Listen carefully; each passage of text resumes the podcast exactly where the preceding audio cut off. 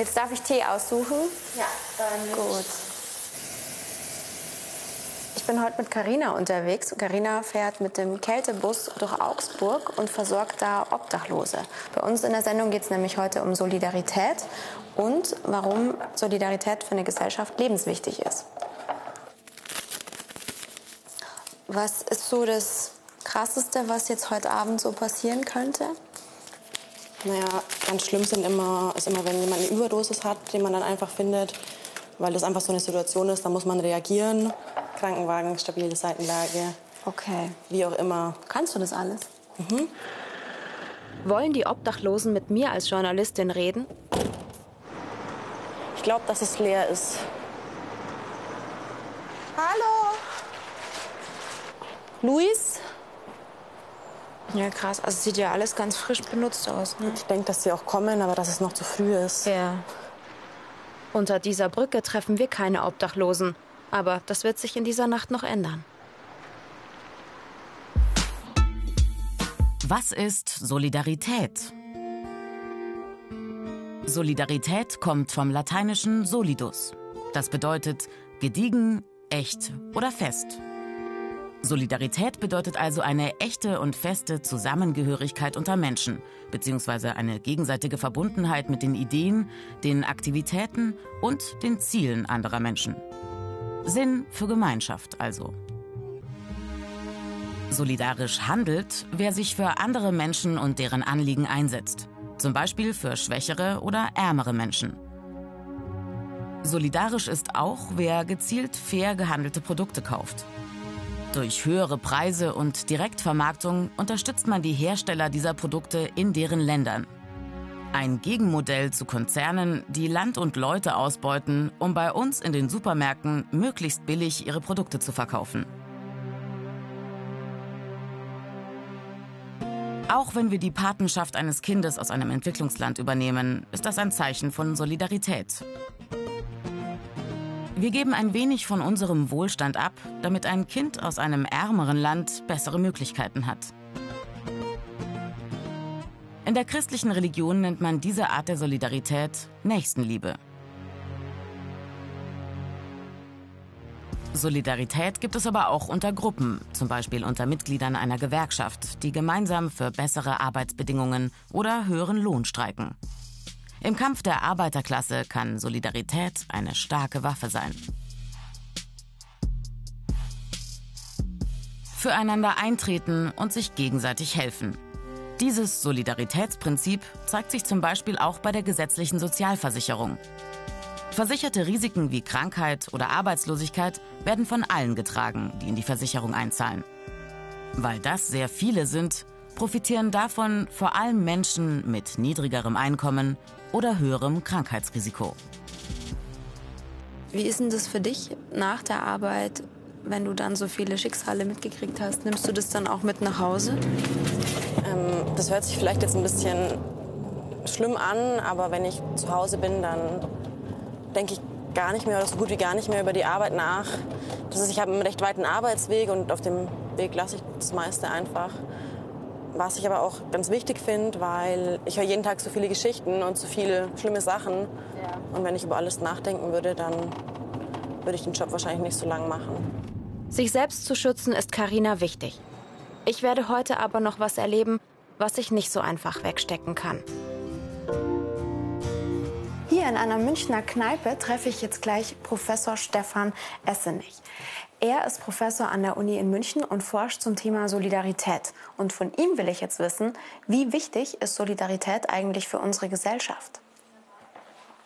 Warum war es denn schon von Beginn unserer Zeit an so wichtig für uns, überlebenswichtig, dass sich sowas wie Solidarität bei uns ausbildet?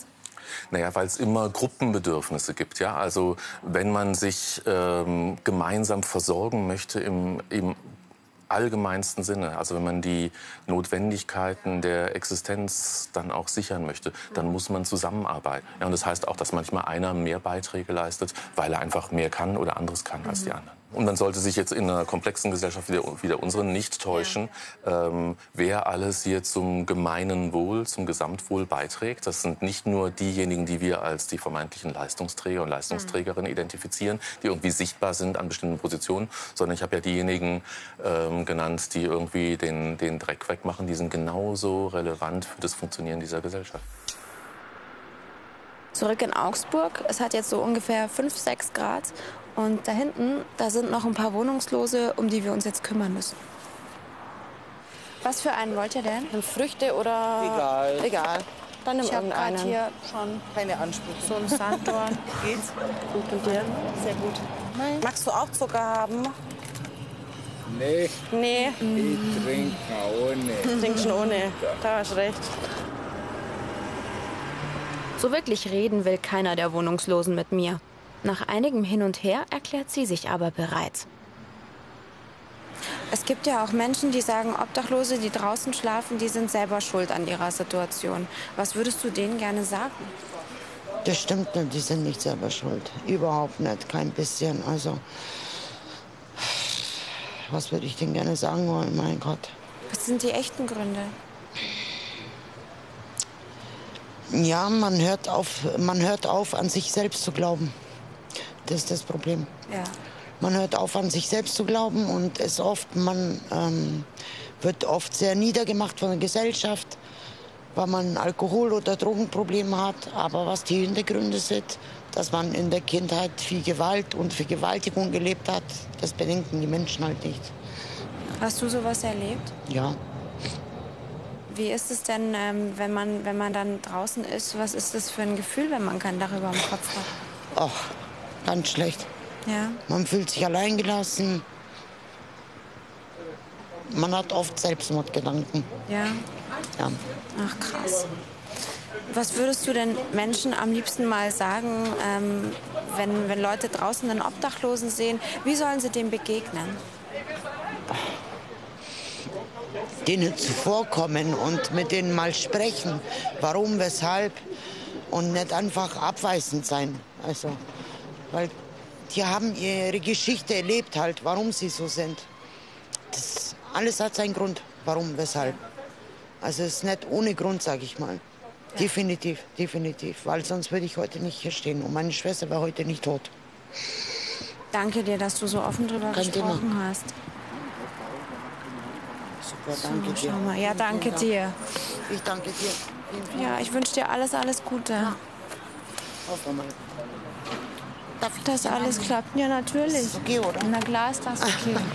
Alles Gute dir. Vielen Dank. Schaffst es schon. Ich versuch's. Ja. Danke. Durchhalten. Ciao.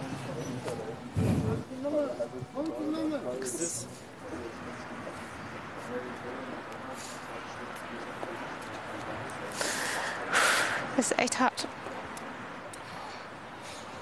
Das ist echt hart. Ja. Jetzt muss ich aber Pause machen. Krass. Das muss wohl das Solidaritätsgefühl sein.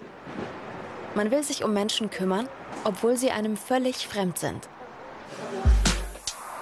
Hier in Freiburg treffe ich jetzt Jürgen Borchardt. Er war Sozialrichter und hat sich ganz lange für die Schwächsten in unserer Gesellschaft eingesetzt. Von ihm will ich jetzt wissen, was läuft bei uns eigentlich schief? Was muss sich denn in Deutschland ändern, damit der Sozialstaat wieder Sinn macht? Also das mit Abstand drängendste Problem, was wir haben, ist eine gerechte Belastung. Und die gerechte Belastung fängt damit an, dass wir eine Elite haben, die 10 Prozent der Bevölkerung ausmacht und die keinerlei soziale Verantwortung tragen müssen, außer durch ihre Einkommensteuer. Und die Einkommensteuer ist minimal. Das sind die Beamten, das sind die Richter, das sind die Abgeordneten an allererster Stelle und natürlich die Vorstände von Aktiengesellschaften. Wenn man die reinholt, dann vermindern sich die Lasten für den Rest der Bevölkerung sehr, sehr spürbar. Der Sozialstaat funktioniert also nicht mehr so richtig, findet der frühere Sozialrichter. Aber wie hat sich das System eigentlich entwickelt? Die Industrialisierung Ende des 19. Jahrhunderts. Die Gesellschaft ist im Umbruch. Vor allem für Arbeiter gilt, bei Unfällen oder Krankheiten gibt es keine Absicherung. Eine Bedrohung für die Existenz von Millionen Familien. Ein soziales Problem mit enormer Sprengkraft für die ganze Gesellschaft.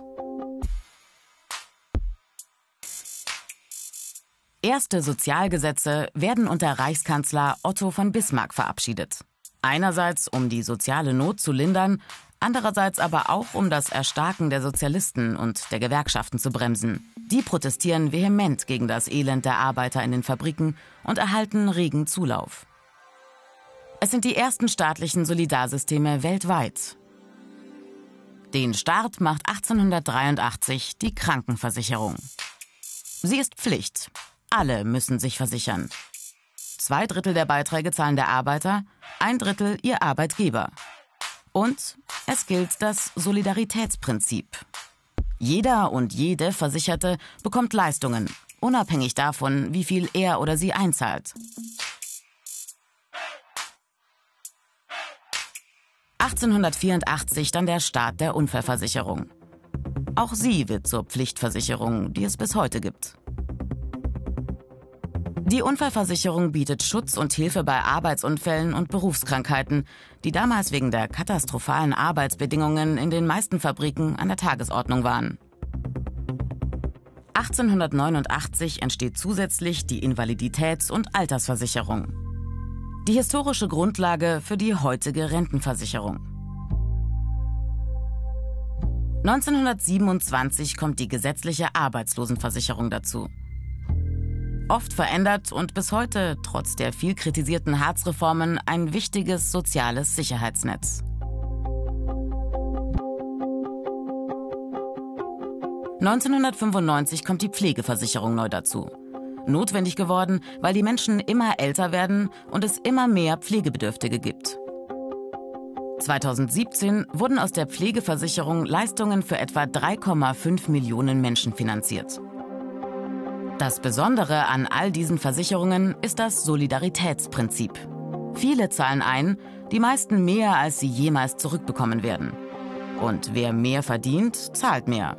So das Grundprinzip. Aber es gibt Ausnahmen. Beamte, privilegierte Berufsgruppen wie etwa Ärzte und viele Großverdiener zahlen nicht ein. Das Solidaritätsprinzip ist aufgeweicht. Die Idee der staatlich organisierten Solidarität jedoch ist ein Erfolg, ein Vorbild weltweit, bis heute. So waren in den USA mehr als 46 Millionen, vor allem arme Menschen, lange Zeit ohne Krankenversicherung. Seit 2010 jedoch gibt es Obamacare, eine allgemeine Krankenversicherung für die Menschen in den USA. Zurück bei Jürgen Borchardt in Freiburg. Wir treffen jetzt Familien, die vom Bundesverfassungsgericht klagen wollen. Sie sagen, Eltern und Familien werden viel zu stark belastet. Herr Borchardt vertritt sie als Anwalt. Das sind die Akten, genau. Wie viele Jahre stecken da drin? Ja, zwölf Jahre sind es. Seit 2006 haben die Familien vor verschiedenen Gerichten geklagt. Jetzt wollen sie vors Bundesverfassungsgericht ziehen, um mehr Fairness für Familien zu erreichen. Ein Video erklärt, worum es ihnen genau geht. Wir fordern eine Entlastung für Familien. Die Sozialversicherungsbeiträge für Eltern mit unterhaltsberechtigten Kindern müssen gesenkt werden. Wenn wir das hinkriegen, dass jetzt diese Verteilungsfragen, die die Republik auseinanderrieseln lassen wie losen Sand, wenn wir die endlich gelöst kriegen, dann sehe ich auch noch eine Zukunft für dieses Land. Eins ist auf jeden Fall klar, von Solidarität kann man nie genug haben.